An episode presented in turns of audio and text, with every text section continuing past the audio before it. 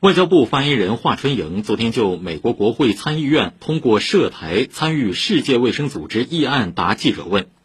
华春莹说，美方此举完全是少数反华政客的政治操弄，该案严重违反一个中国原则和中美三个联合公报规定，严重违背国际法和国际关系基本准则，粗暴干涉中国内政。中方对美国国会参议院的行径表示强烈不满和坚决反对，已向美方提出严正交涉。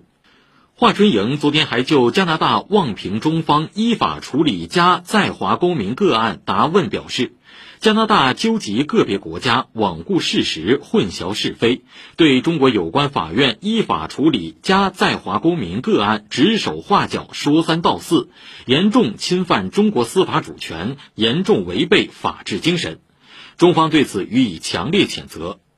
华春莹表示，加拿大一方面标榜法治国家和司法独立，另一方面公然干预中国司法机关依法独立办案。公然践踏法律面前人人平等的法治精神，充分暴露出其搞双重标准的虚伪面目和将法律问题政治化的真实意图。我们奉劝加方，搞麦克风外交、拉帮结派对华施压的企图，过去没能得逞，将来也绝不可能得。